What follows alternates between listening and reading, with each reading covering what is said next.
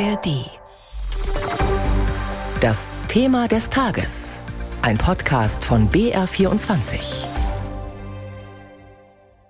Der Krieg zwischen Israel und der Hamas, der wird in der Ukraine besonders aufmerksam verfolgt. Nicht nur, weil ja gerade die Menschen in der Ukraine wissen, was Krieg bedeutet, sondern auch, weil sich plötzlich die öffentliche Aufmerksamkeit verschiebt. Weg vom russischen Angriffskrieg und dem Leid der Menschen in der Ukraine und weil dadurch die Sorge in der ukrainischen Regierung wächst, sie könnten vergessen werden. Heute aber steht die Ukraine in Berlin jedenfalls erstmal wieder im Mittelpunkt beim deutsch-ukrainischen Wirtschaftsforum. Prominent besetzt mit Kanzler Scholz, Wirtschaftsminister Habeck und dem ukrainischen Präsidenten Zelensky, der per Video zugeschaltet werden soll. Wie aber ist denn eigentlich die wirtschaftliche Lage der Ukraine nach mehr als anderthalb Jahren Krieg und Zerstörung? Unser Korrespondent Nils Bula nimmt uns mit in eine Kleinstadt im Südosten des Landes. Ausgebrannte Häuser und Trümmer säumen den Weg von Olga. Die Helferin bringt mit einem Transporter Lebensmittel nach Avdiivka im Gebiet Donetsk im Osten der Ukraine. Strom- und Wasserversorgung funktionieren nicht, erzählt sie. Geschäfte und Apotheken gibt es nicht mehr. Trotzdem sind immer noch Menschen hier. Natürlich wäre es besser, an einen sicheren Ort zu gehen, aber wir überreden sie auch nicht zu gehen. Wir verstehen sie, sie wollen zu Hause sein und sie sind alle traumatisiert, psychologisch und moralisch um 200 Prozent. Laut der Militärverwaltung von Avdiivka leben noch etwa 1600 Menschen in der Stadt. Seit drei Tagen habe es keine Evakuierungsaktionen gegeben, weil sie Avdiivka nicht verlassen wollten. Vitali Barabasch, der Leiter der örtlichen Militärverwaltung, spricht von einer angespannten Situation. Der Feind versucht ununterbrochen, die Stadt zu umzingeln.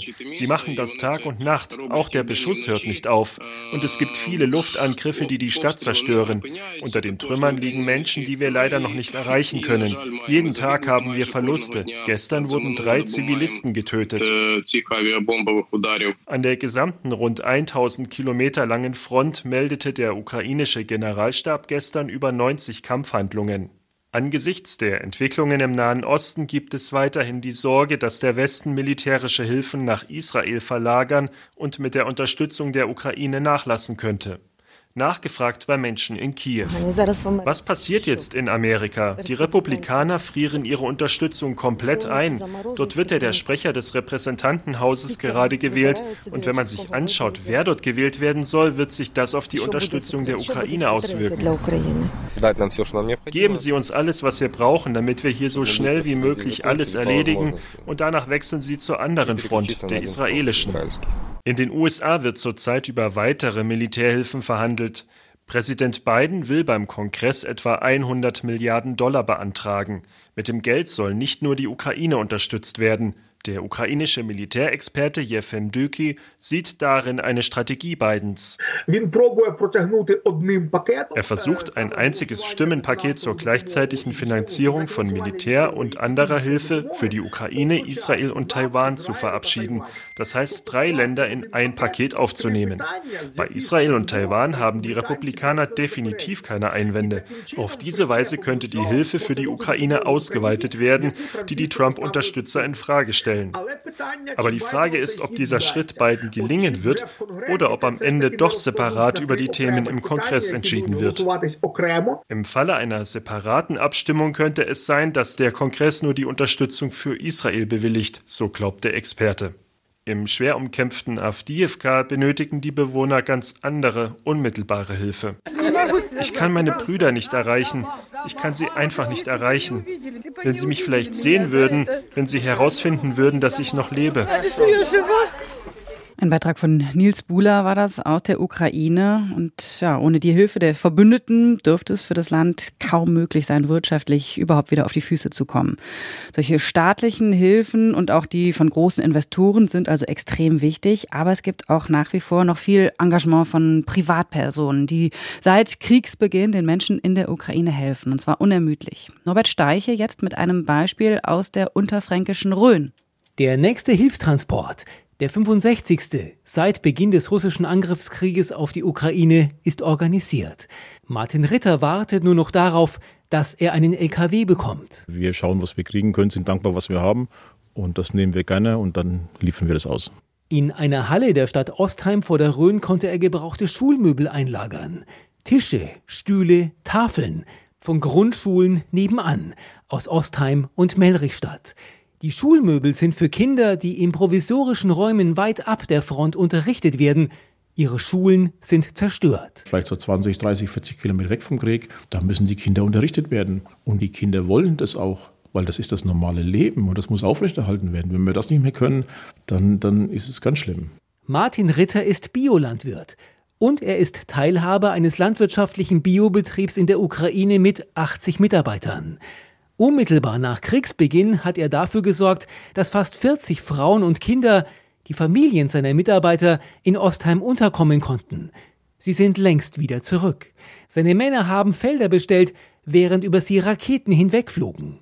Vier seiner Mitarbeiter sind bei Kämpfen und Angriffen ums Leben gekommen. Das ist eine ganz schlimme, ganz schlimme Sache. Nach wie vor werden von uns natürlich die Familien unterstützt. Die Leute bekommen ihren Arbeitslohn weiter, die Frauen und Kinder damit, weil einfach sonst ähm, bis der Staat reagiert, ist es einfach zu lang und das sind Familien mit Kindern, also die kann man nicht irgendwo hängen lassen. Das geht überhaupt nicht, sondern wir unterstützen die aktiv mit dem Lohn, was der Mann eigentlich bekommt, auch weiter. Martin Ritter empfindet ein großes Verantwortungsgefühl für die Menschen in der Ukraine. Das ist eine Frage von Menschlichkeit und die erfüllen wir. Ohne viel Tamtam und ohne außenrum. Es wird erledigt und gut.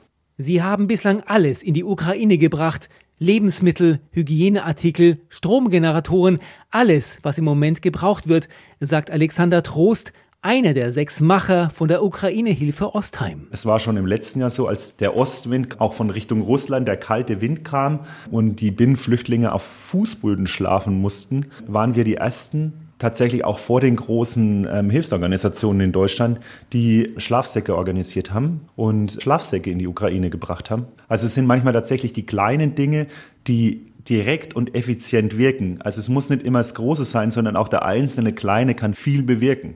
Jetzt, vor dem Winter, werden wieder Lebensmittel gebraucht, sagt Martin Ritter. Wenn die Gärten keine Früchte mehr hergeben, dann wird es wieder kritisch gerade für Kinderheime, für Altenheime, für die Binnenflüchtlinge. Und da werden wir dann wieder aktiv werden. In den Kriegsgebieten müssen die Menschen hungern. Man muss sich überlegen, es gibt keine Trinkwasserversorgung mehr. Es gibt keine Heizung mehr.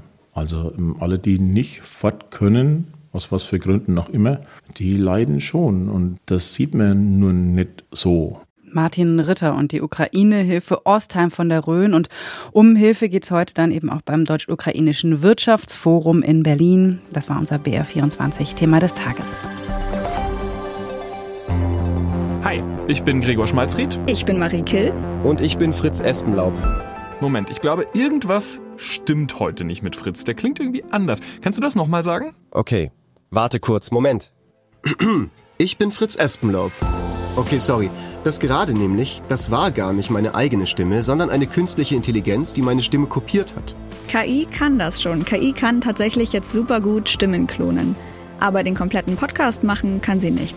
Zumindest noch nicht. Also künstliche Intelligenz überschwemmt ja gerade förmlich die Welt. Sie wird jeden Tag immer besser und deswegen beschäftigt das Thema auch nicht mehr nur Fachleute, sondern es beschäftigt uns eigentlich alle. Und deswegen stellen wir uns in diesem Podcast die Fragen, die so viele Menschen gerade beschäftigen. Sind wir jetzt bald alle arbeitslos? Kann ich Bildern im Internet noch trauen? Und wie kann ich ChatGPT in meinem Alltag am besten einsetzen? Und wann muss ich diesen Podcast nicht mehr selber aufnehmen, sondern kann einfach meinen KI-Klon hinschicken? Fritz, die Frage, die stellen wir erstmal hinten an, okay? Okay, na gut. Aber sie steht auf der Liste. Der KI-Podcast. Jede Woche in der ARD Audiothek und überall, wo es Podcasts gibt.